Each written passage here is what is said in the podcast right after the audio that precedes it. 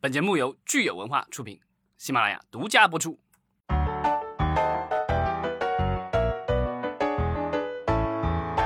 大家好，欢迎收听新一期的《影视观察者》，我是老张。Hello，大家好，我是石溪，大家虎年快乐！不知道大家春节期间过得怎么样？吃得好，喝得好吗？对，如果是呃咱们在春节期间哈、还是觉得有些无聊的朋友，可以好好听听我们这期节目。呃，会给大家介绍去年这个美国流媒体平台上的这个电影哈，到底做的怎么样？嗯，然后另外的话就是我们会聊一下我们之前其实呃聊过很多次，就是一年一度的黑名单。其实这两件事儿是有联系的哈，就是我们每年其实聊这个好莱坞的黑名单呢，它里面这个剧本都是为电影去准备的。但是呢，像我们之前很多节目也都反复说过了，就是现在的这个电影哈，上院线的这个可能性是越来越小了，所以我们在这个海外流媒体平台上能够看到的这个院线级别的电影其实是越来越多了。对，目前来说，咱们国内还没有太多这个趋势，尤其是现在，呃，电影院其实已经大部分都重新开放了，所以呢，就是我们的很多的这种所谓的院线电影转网的这个趋势其实不不大，但是在海外的话，这个趋势感觉是一发不可收拾了。嗯，那可能很多听友都知道，在二零二一年年底圣诞节的时候呢，奈飞上出了一部电影的爆款，就是由小李子大表姐主演的《Don't Look Up》。不要抬头。好，那这部片子呢，其实我是蛮惊讶的，就是在今年年初的时候，咱们很多的公众号，这个很多的这个国内的媒体也都对这部电影进行了点评，可见这部电影哈，其实也是在全球有这个流行的趋势。它的这个题材类型哈也挺有意思的，是这个政治讽刺喜剧片吧？对，它的情节很简单，就是地球还有六个多月就要毁灭了，有俩科学家发现这事儿了，然后呢想公之于众。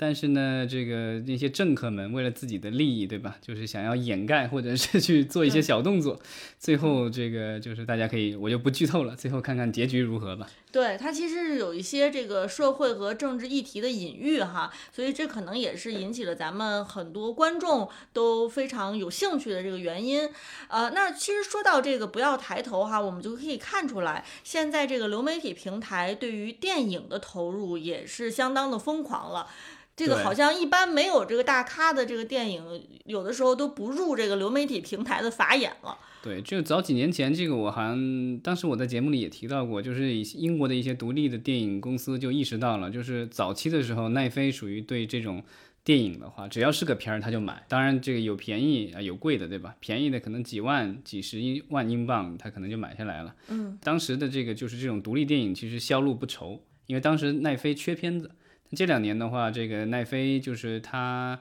啊、呃，怎么说呢？原创的电影越来越多，嗯、然后呢，他买的片子确实是就是其实数量也也很很可观，但是呢，他对片子就比较挑了。然后呢，最近我们可以看到他宣布的一些片，比如说像去年的这个《红色通缉令》啊，对吧？这个就是巨石强森和那个神奇女侠，还有那个、嗯、呃 Ryan Reynolds，对吧？这个都是几个大咖主演的这个动作喜剧。然后这个片子成本也相当之高，然后呢，就是奈飞啊、呃，现在的这个趋势就是说，越来越多的都是这种大卡司，然后大制作的片子在上映，所以呢，对这种独立制作的这种电影的话，其实要求是越来越高。那原来可能就是他可能你片子没拍完什么，他可以预购你或怎么样，他先买你。现在这个据说越来越多的趋势就是。对这种大制作，然后高成本、有大明星、高曝光度的这种电影的话，它可以事先就进入，然后在开发阶段什么就进入，然后这个全投，对吧？然后买下全球版权，这个作为奈飞的原创电影。那对于一些中低成本的一些片子，没有大卡司或者没有大这个特别大的视效场面的话，那它有可能就是说，你先拍，拍完了以后有成片了，我看了，我觉得满意，我想要，我再买。所以其实简单来说哈，就是这个流媒体平台上的电影也是卷得很厉害，是不是？对，虽然就是买家似乎好像增加了不少，对吧？因为原来是这个几大，然后买电影，然后后来有一些这个电视台，对吧？像 HBO 什么的也会买一些电影放在他们的这个作为作为原创节目来放。啊，后来的话又增加了这个流媒体平台，也开始在买。然后呢，这个传统的这几大的话也开了自己的流媒体平台，像迪士尼加、派拉蒙加，然后这些平台。有了以后，然后呢，所以就是其实就是这怎么说呢？百团大战嘛，对吧？对，然后看上去买家一下增多了哈。对，但是呢，大家其实啊、这个规律其实在这个老的好莱坞系统里就已经这个也就就已经存在了，就是说，呃，怎么说呢？就是资源的话，越来越倾向于就是那些已经成名了的这些呃艺人，对吧？对就是已经成名的导演、编剧或者是演员，对吧？他们的这些项目的话，更容易得到这些平台的青睐，拿到投资。所以呢，他们的这个项目，对吧？就是啊、呃很容易就大家抢着买。嗯。但是呢，对于一些不知名的这个导演、演员什么这他们的这个新项目的话，那就是在原来不被人这个青睐，在现在这个时代的话，似乎依然的不不是很被人青睐。有些人批评像奈飞啊、像亚马逊这样的平台，就是说他们号称自己是这个行业的革命者，对吧？但他其实唯一打乱的是这个大家的所谓的就是啊、发行的这个模式。嗯。但是对于这个创作的这个模式的话，其实并没有起到特别大的一个改变的一个作用。因为其实就是说，原来也是一些大明星、大导演能够拿到投资拍片子，对吧？然后那个就是很多名不见经传的人，然后那个就是他们想要这个把自己的这个片子做出来都很艰难。那现在依然很艰难，就是选择这些片子的人依然是那些人，对吧？所以就是像奈飞、亚马逊一样的，他也是，他其实怎么说，钱是互联网的钱，嗯，但是呢，主要的创意人员他依然是从传统的影视公司这个挖过来的人。所以呢，他们做决策的话，其实依然怎么说呢？就是还是沿袭了以以前的一些这个思维定式，并没有彻底的改变好莱坞一贯以来的这个运作方式。其实我觉得这个流媒体平台，他们对于电视剧的改变哈、和他们对电影的改变还是非常不一样的。咱们说对于剧集来说，由于流媒体平台的介入，所以这个剧剧集的这个在播放方式、播放长度啊以及集数方面，其实都出现了比较大的这个跟以前的不同的地方。但是对于电影来说，其实流媒体平台上的电影会跟大家在院线看最不一样的，就是没有了去院线看电影的那一种仪式感和那种连贯性。对我经常发现，就是在流媒体上看电影的时候，有时候就是有一个什么事情或怎么样，我觉得无聊了或打瞌睡了，然后我就暂停了，对吧？然后就关掉了。之后的话，有可能很长时间都想不起来这个再回去看完这部电影。那我其实想提的一个问题就是说，当我们的剧集和电影都同时在流媒体上的时候，我就会发现说，电影其实是面临着跟剧集的一个直接的竞争。那我们看现在有很多剧集其实是越来越短小精悍了。以前我们说限定剧基本上八集、十集的有，但是现在很多剧集恨不得就是三集、四集也都有了。那它可能加起来总共也就是二百多分钟。那其实对于我们传统意义上这个九十分钟或者一百二十分钟的电影来说，它它其实是一个很模糊化的一个处理。那就是我们未来到底会不会就是说逐渐的是让大家觉得电影这个模式哈就消解掉了。就是在流媒体平台上，就是大家会不知道说，哎，我到底是看看的是剧集呢，还是看的是一部电影呢？这个怎么说呢？就是我觉得电影它还是有它不一样的地方。就是电影的故事通常来说，九十分钟、一百二十分钟就有一个完结。但是如果是一个剧集的话，那你可能比如看完这一季的话，它其实还有留个尾巴，然后你可能还要继续看。而且就是说，电影的话，比如说一两个小时之内的话，就是我觉得一家人可以坐在一起看。就是你之前对这个没有什么理解的话，也能一起看，对吧？因为这就是一个独立的一个存在的一个故事。但是如果剧集的话，我正看到第五集，你一集没看，你说你或者你看到第三集，你要跟我一起看，这个其实是有一定的困难的。所以我觉得电影的话，还是一个就是大家呃共同观影的一种不错的一个娱乐方式，就亲朋好友什么的。嗯，就是虽然你可能不去电影院，但是你在家的客厅里面，你如果说邀请几个朋友一起哈，在同一时间开始干一个娱乐的事情的话，你可能看一部电影是一个比较好的一个选择。对，而且现在的这个流媒体，尤其是国外这些流媒体的话，他们做出来的这些大电影的话，其实在视效啊，在明星的号召力什么上面，其实已经啊、在一定程度上已经不输这些就是传统的院线大片了。对，去年其实就有这个媒体统计过啊、在奈飞上就北美地区啊，因为它不同地区的话，上映的这个新片数量有有所不同，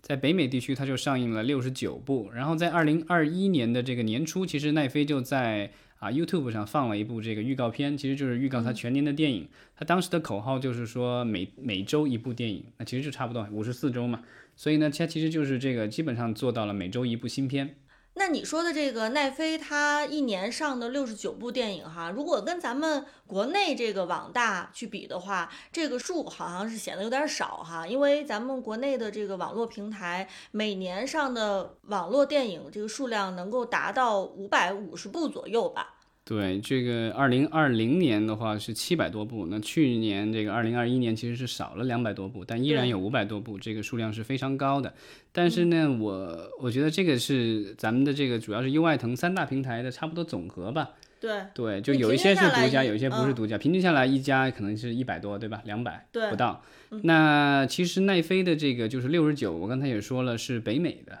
然后它在北美以外，我看了一下，好像是一百八十八部吧，所以你可以说它总共是有两百多部，嗯，所以在数量上其实不输于给我们的这个就是优爱腾平台的，而且就是怎么说呢，它的这些片子的话，基本上有不少的大片，而且就是在某一些地区，比如说他在欧洲某些地区或什么地方，他单独买的那些片子，当地的片子没有全球发行的，只是在某些特定区域发行，也是属于当地的这个电影的佼佼者。头部内容哈。对，嗯就是所以呢，就跟咱们的这个所谓的网络电影的这个策略可能会稍微不一样，它还是高举高打。除了奈飞，其实亚马逊的上面也有不少不呃不少的电影，像去年的那个奈呃亚马逊，其实它也是收购来那部电影，从派拉蒙手上收购的吧，那个《明日之战》，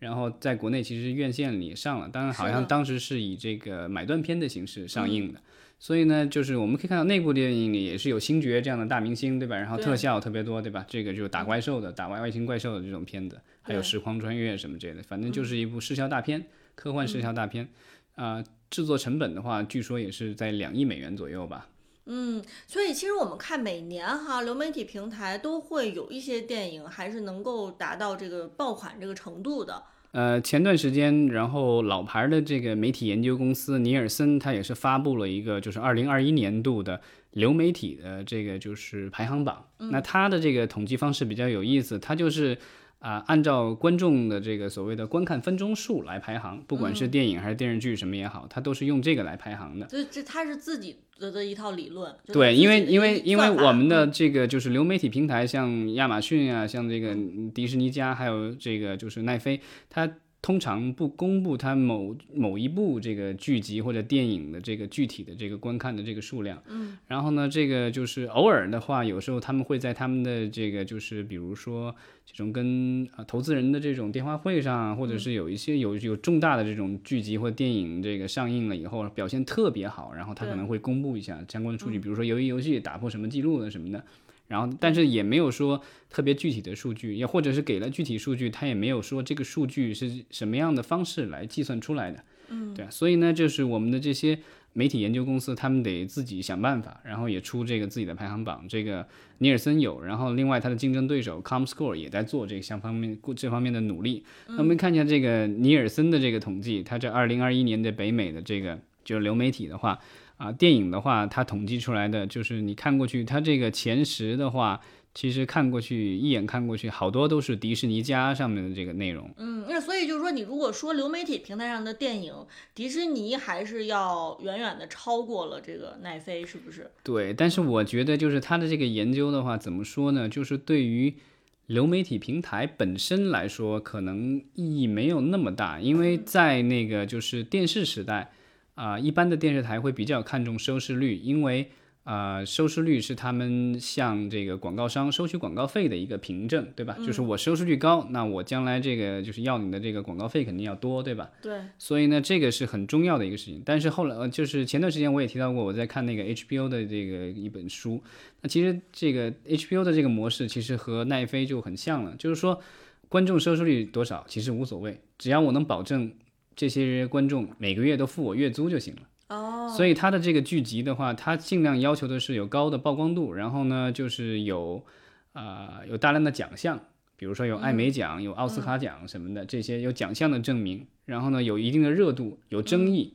这个是他比较看重的。然后呢，能够吸引他的观众，就是这个保持，就是不退出、不退账号，所以其实聊到这个，就让我想到咱们之前一直在说这个国内流媒体平台哈，就是它到底是流量为王，还是看你的这个会员数为王，是吧？就是有时候流量跟会员其实并不是百分之百等同的，它甚至有的时候有的时候是矛盾的，因为流量可能对于广告主来说是更重要的，但是你的会员数可能对于会员来说，大家反而是不希望看到广告的，对吧？那对所以像你刚才说的这个理论，就是对于这个奈飞和迪士尼来说，其实尼尔森统计出的这个数据，就是一年当中到底哪一部电影是被观众看的时长最长的，那可能这个数据到底意义并不一定有我们想象的那么大。对，像迪嗯士尼的那个，就是我们可以想象到的，因为迪士尼在原来的这个 DVD 时代就有一个趋势，就是说很多的这个家长因为自己家里的小朋友特别爱看某一部迪士尼的电影，嗯啊，就动画电影什么之类的，然后他们得买了那个 DVD，然后回家看无数遍。啊，是的，对，然后呢，这个就是说迪士尼收钱可能就是 DVD 二十块钱，二十美元收了，对吧？然后之后一分钱都收不到了，对吧？那这个就是流媒体进入流媒体时代的话，其实比如说你在一个月以内看好多遍，其实对迪士尼来说也没什么太大区别，对吧？你还是付的这一个月的月租，对吧？六块九毛九美元什么的就。从商业上来讲，其实对它没有太大的意义。但是我觉得你从另一个角度来说哈，会不会就是如果说这个迪士尼的内容小孩子看很多遍，然后一遍一遍去看，它可以更容易转化成为其他的这个线下的消费方式。那比如说，咱们说这个尼尔森统计的，二零二一年北美流媒体平台上被看的，呃，观看时间最长的前四名哈，这个第一名是《夏日有晴天》，第二名是《海洋奇缘》，第三名是《寻龙传说》，第四名是呃《冰雪奇缘二》，是吧？那这四部电影呢，其实是小孩子会特别喜欢的。他们像老张你说的，他肯定是在这个 迪士尼家的平台上一遍一遍的去循环播放的。对，尤其是嗯我觉得像这个就是呃《冰雪奇缘二》这种，对吧？有有歌舞的，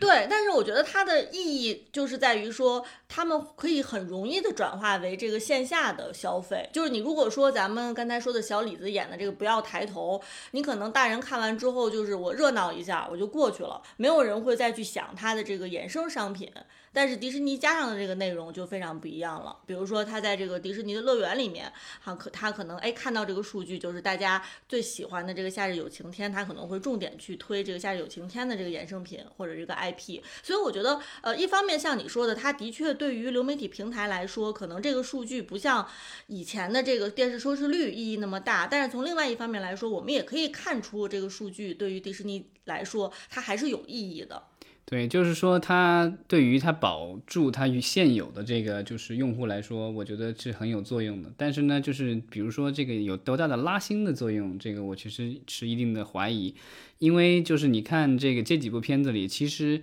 只有这个《寻龙传说》是去年的新片，嗯，还有啊，还有这个卢卡，这个就是《夏日有晴天》，就两部新片，然后还有两部是老片，哦，对，这个《海洋奇缘》都已经是好几年前的电影了。对，然后那个《冰雪奇缘二》好像也是两年前的片子吧，对吧？嗯，所以就是可见迪士尼的这个 IP 哈，它的生命力还是蛮强的。但是就是有多少东西，有多少内容是能拉新啊，这个的确是我们后续要再去分析和观察的。对，然后那个第五名就是奈飞的这个《红色通缉令》，这个就是去年的啊，奈飞也算是这个嗯买过来的一部比较大的片子吧。然后呃，第六、第七、第八都是这个就是迪士尼的这个动画片。呃，从第六到第八还是迪士尼的电影，一个是《冰雪奇缘一》，然后呢还有一个是那个心灵之旅，对吧？第八名就是一个真人电影啊，库伊拉》，这个在国内也上过，去年但表现一般。然后第九名的话是奈飞的一部新片，那其实是索尼的这个动画，但是在奈飞上上的啊，叫《智能大反攻》。第十名的话也是迪士尼的，是《丛林奇航》。Jungle Cruise，对，就是这个是真人电影，所以我们可以看到这个就是前十名的这个电影的话，大部分都是这个动画电影，对吧？然后多多是来自于迪士尼。所以我们看说，其实如果按照尼尔森这个方法来统计的话，哈，动画电影还是挺吃香的。之前我们也在节目也聊过，其实动画大电影的话才是门槛最高的一个类别，对吧？其他的就是你小公司你也可以这个做出来，但是动画的这个成本的话，其实相当之高的，一部动画电影可能是几百甚至上千名工作人员好几年的这个工作成果。其实回到一开始你说的那个理论，就是大家现在之所以还需要在流媒体上看电影，是因为可能我们是需要一个客厅的娱乐哈，就是一个大家能够在客厅里面共同享受一个内容，呃，所以我们才需要电影。那其实呃，我觉得这个理论就是印证了我们现在所说的，其实大家在客厅里面可能选择的这个电影更多的是这种合家欢类型的。如果说你带着小孩儿，或者是你有好好几个朋友在一起，呃，可能大家会挑电影的时候会反而趋向于更保守一些，你会特别谨慎。对，就是那个尺度比较大的电影，可能不适合这个全家一起看。是的，所以我觉得尼尔森这个数据，它的呃比较。片面哈，但是它也说明了一定的问题。嗯，而如果按照这个排行榜来说的话，巨石强森是宇宙无敌第一大爱电影明星了，因为这个就是第二名的这个《海洋奇缘》，然后包括这个第五名的这个《红色通缉令》，还有包括这个第十名的这个《丛林奇航》啊，全是巨石强森主演的。对，那我觉得这个排行可能对于咱们观众来说哈，也有参考意义吧，就是至少知道美国人天天都在干些什么，都在看些什么。对，但是他没有统计的其实是这个，比如说 TikTok、YouTube 上到底大家在看什么，对吧？其实年轻人很多时间都花在那个上面了，但这个这些的话就更散了。那我觉得，如果按照你这个逻辑来说的话，我们看流媒体上面这个电影内容哈，它其实。要面临的是跟太多的这个，包括剧集，包括短视频，其实都面临着一个竞争嘛。就是大家都是回到，就是说这些内容都是在争抢大家的这个眼球和时间的，对吧？那像那个奈飞来说的话，它在北美的这个就是订阅数量的话，其实已经有一段时间就是不怎么增长了。然后呢，甚至有时候还会有一所衰退。那它主要的这个增长的动力来自于海外。那像迪士尼啊，还有这个什么 HBO Max 啊这些新起来的这几家这个流媒体巨头的话，他们其实也是在大量的在争争夺这个所谓的海外市场。然后对于一些发达国家来说的话，其实这样的流媒体平台每个月收你这个十美元以内或者是二十美元以内这个价格的话，对他们来说还是一一种比较划算的娱乐方式。是的，对，因为你随便这个去趟酒吧，然后出去喝个咖啡什么之类的，可能就把这钱给这个花掉了。没错，所以其实咱们可以接着来说说我们往年都会提到的这个好莱坞电影黑名单哈，因为我觉得这个黑名单在现在看起来它还是重要的，它可以告诉我们说，哎，好莱坞的编剧工作者他们在过去的一年到底对哪些类型、哪些题材，呃，做了哪些处理哈，用他们编剧的手法做了哪样的创新。对，而且这些就是这个黑名单，如果大家听过我们之前的节目的话，它其实是好莱坞的这些业内人士，比如经纪人啊。呃，这个就是电影公司的这些所谓的创意的这个决策者，然后他们就看了那么多剧本，然后最后投票，这有几百人有投票权，然后投票出来就是他们最喜欢，但是并没有拍出来的这个剧本，对吧？所以这个就是反映了至少这，因为我刚才我们也提到了，其实。呃，奈飞这类的平台，它所革新的只是一个分销模式。对于这个创作模式的话，其实还是沿用了相当、相当、相当大程度是老的这个好莱坞模式。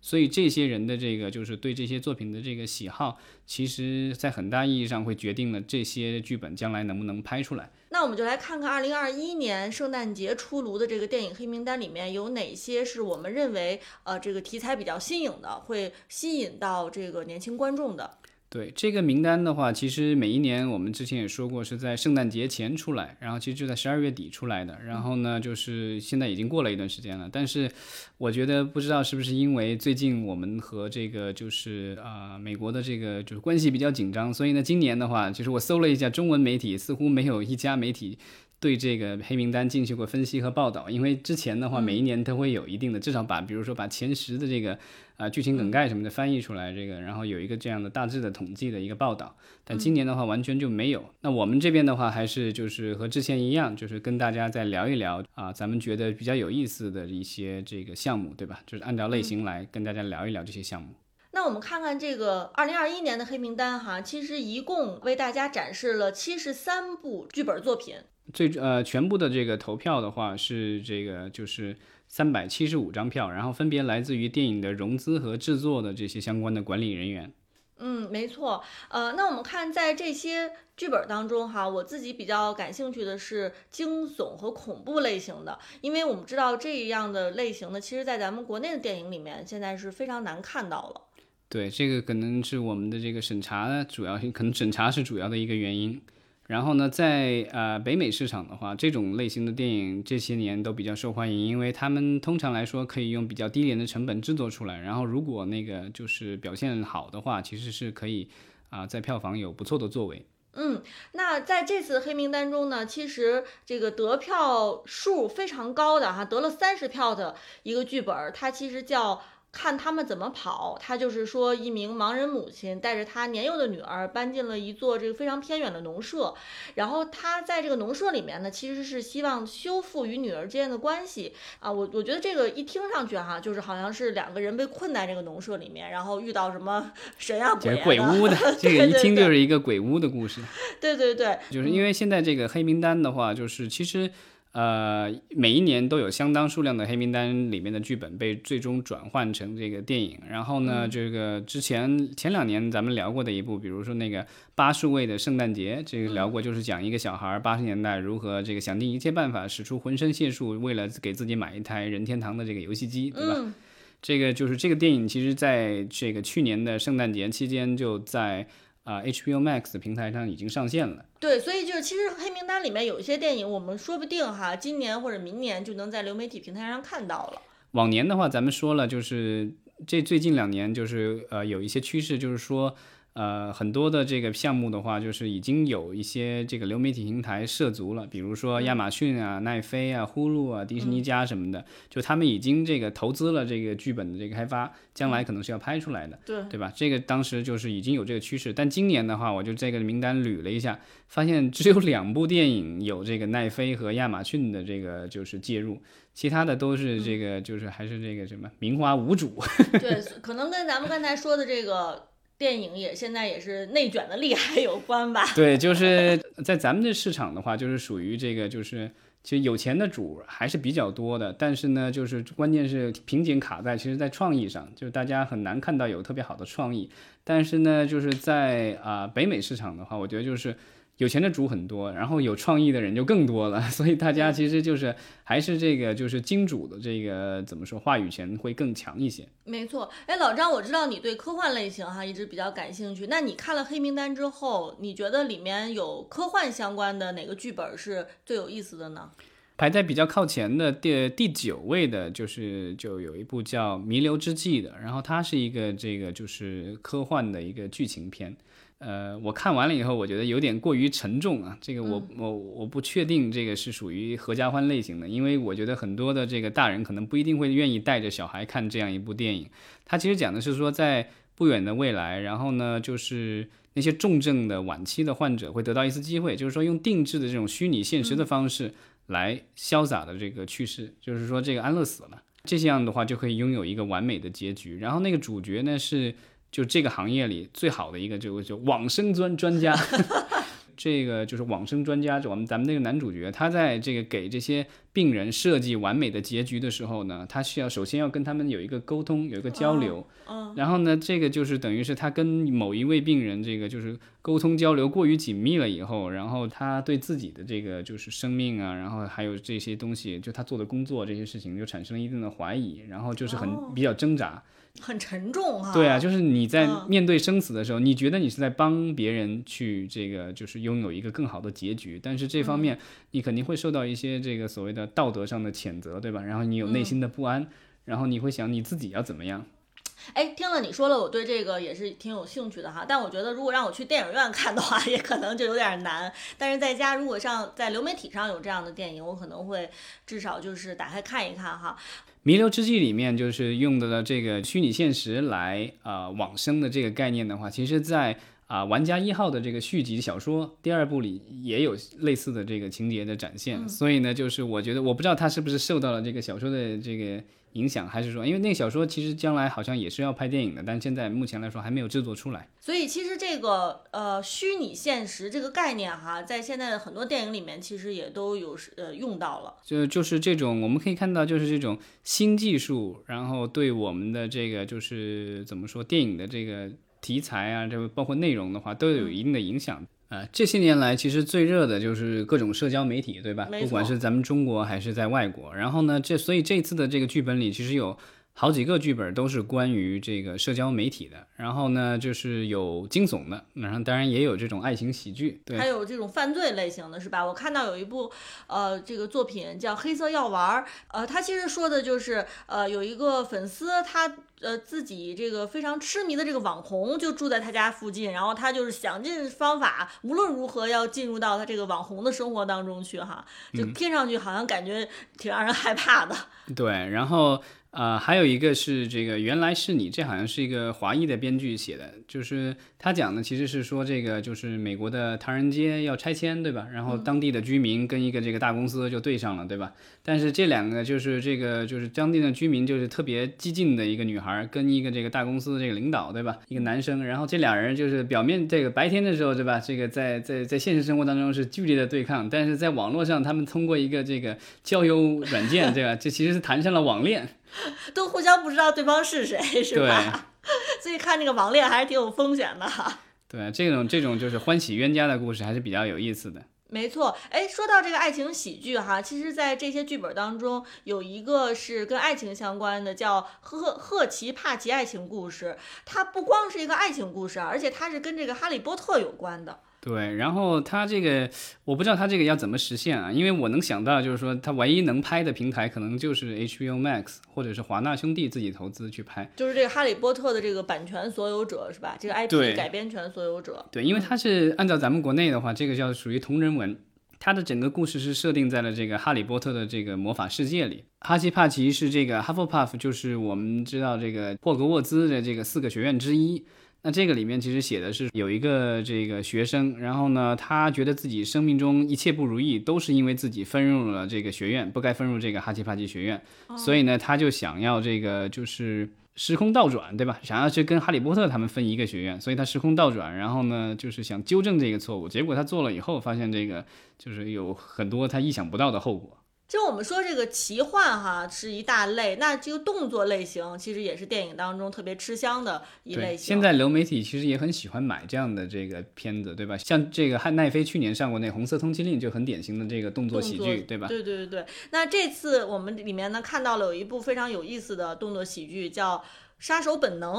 对，啊、这个剧本的编剧呢是叫 Lilian 于，是一个华人的编剧，然后他的这一次的得票也是相当高，有二十三票，在总的排名里排在第四位。剧本其实也是相当的搞笑，然后我看了一下，因为他的这个剧情梗概其实很简单，说一个好莱坞的助理啊、在电话，因为在一次电话会议中，这个承认了说他想杀他自己的老板，结果被开除了。然后第二天早上，他发现自己老板就死在办公室里了，然后呢，他他只能去逃了。因为怕被人怀疑说是他杀了他老板，然后他就想找出真凶，但是呢，与此同时呢，那个杀死他老板的那个杀手也在一路追杀他。嗯，哎，老张这个剧本你其实是读过了哈，你是不是还是觉得挺欢乐的？但是我觉得他要拍成，他也有几个这个就是有有有几个坎儿需要过吧。嗯，这个其中最大的一个坎儿，其实就是说他这里面，因为他写的是一个好莱坞的这个就是算是一个从业人员嘛，所以它里面其实有各种调侃好莱坞的文化。就是它的剧情里有写这个，就是明星在里面就是有一定的角色，就是演自己出演自己本色出演，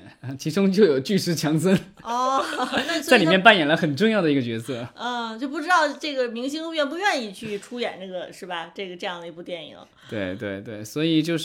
虽然这个剧本很欢乐，但是嗯，如果没有巨石强森参与的话，那估计他得这个就是情节也得稍微做一些修改了。没错，哎，你刚才说这个编剧她其实是一位女编剧哈，但是她的这个主人公其实这个好莱坞助理是一个男主男主人公，对，但是他这个里面，他好像是我看他写的感觉好像是一个非洲裔的一个呃男主人公，哦，然后呢配了一个这个女主，那女主是一个应该是一个亚裔的女性。呃，因为我看这次的这个黑名单里面哈，我发现有很多剧本其实都是大女主的。这样的内容，哈，包括这个呃，女性是单身一人在这个荒野当中求生，有这样的题材，呃，还有像这个热辣女孩的夏天，就是这个一一票女孩可能在这个遇到了一些犯罪分子啊，然后跟犯罪分子斗智斗勇，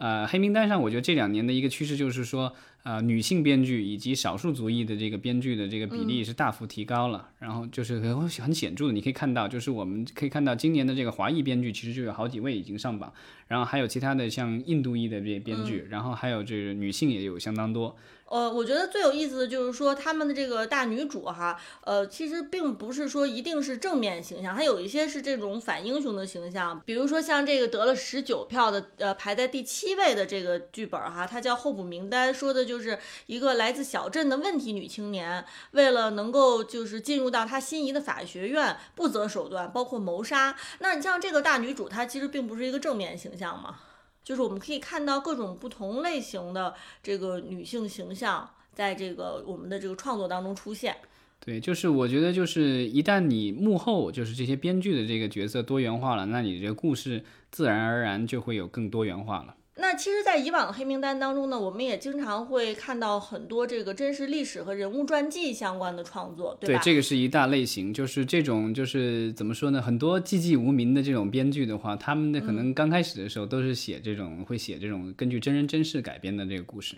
那在这次的这个名单当中，老张，你看到的最有意思的这个人物传记类型的是什么哪一个作品呢？这个故事就是也是呃，我不确定是不是华裔编剧，但至少是亚裔，因为这个编剧叫 Tricia Lee，剧本的名字叫 Idol 偶像，然后它其实是根据真人真事改编的，就是在很多年以前的美国偶像里面有一位啊、来自香港的这个移民，然后呢他叫孔庆祥，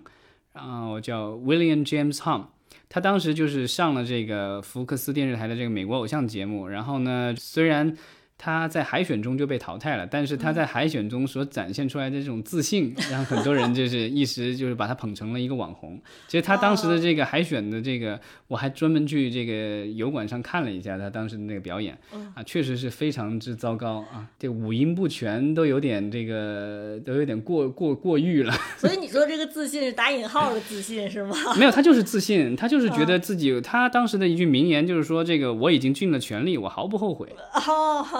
所以就是特就是别励志啊！对，就是我做我的，对吧？虽然这个嗯你不喜欢，但不嗯不影响我做我自己。所以呢，哦他后来就是因为这个事情，当年还让香港还请他回去拍过电影。然后他后来在美国又出了唱片，还出了书，然后现在是哦一个这个所谓的叫人生教练，就是给嗯成功，感觉就是一个成功学对人成功学的吧这种教练。所以呢，这个就是这次的话，就是根据他的这个故事，然后写了一个这个剧本。所以我们看说这个人物传记有的时候叫什么“生活比这个戏还要精彩”嘛，对吧？你像当年那个什么苏珊大妈火了，那人家嗯歌唱得好，对吧？那我觉得无可厚非。但是呢，就是这个孔庆祥就属于，呃，就是一切都很差，但唯一有的就是自信心。信但但就是因为他的自信心爆棚，所以呢，最后也是就是吸引到了很多人的关注。所以我倒是想看看到底这个孔庆祥有什么样的魅力。我不知道是他他自己会主演出演他本人，还嗯是说这个会找其他的演员来演他，这个是我比较好奇的。所以其实我们看到这个黑名单哈，还是呃，你即便说看他的这个设定，不去读这个剧本儿，也是能给我们很多启发。说不定有一些内容是很适合改编成我们中国电影的。啊，其实早几年我印象当中，亚太未来这个公司好像当时和这个黑名单的这个公司，就出黑名单这个公司，呃，因为这个黑名单，其实咱们节目里聊过，他这个其实是这个布拉特皮特的这个公司的一个创意人员，然后他当年就是看到那么多好剧本，就是没有人买或什么样的，他就弄了一个这个评选，对自己自己弄了，后来就是这个评选这个就是影响力。和规模越来越大，所以他成立了专门的公司来运营这个事情，也有相关的网站，就是大家有大家有兴趣的话可以去看一下。对，然后就是今年和往年还是一样的，就是我们这边这个黑名单的这个剧本啊，没有全部，但大部分啊都有，这个也是在网络上是公开分享的。然后如果大家有兴趣的话，可以留言，然后我们可以发链接，然后大家可以这个下载回去自己看。当然，这个就是啊英文剧本，可能就是大家得自己语言关自己把把好了。嗯，好，那就感谢大家的收听。对，最后就是还是祝大家这个就是啊虎年大吉，狐假虎威啊，这个是不是啊？这不这不是褒义词是吧？啊，无所谓。好的，谢谢大家。嗯，好，谢谢。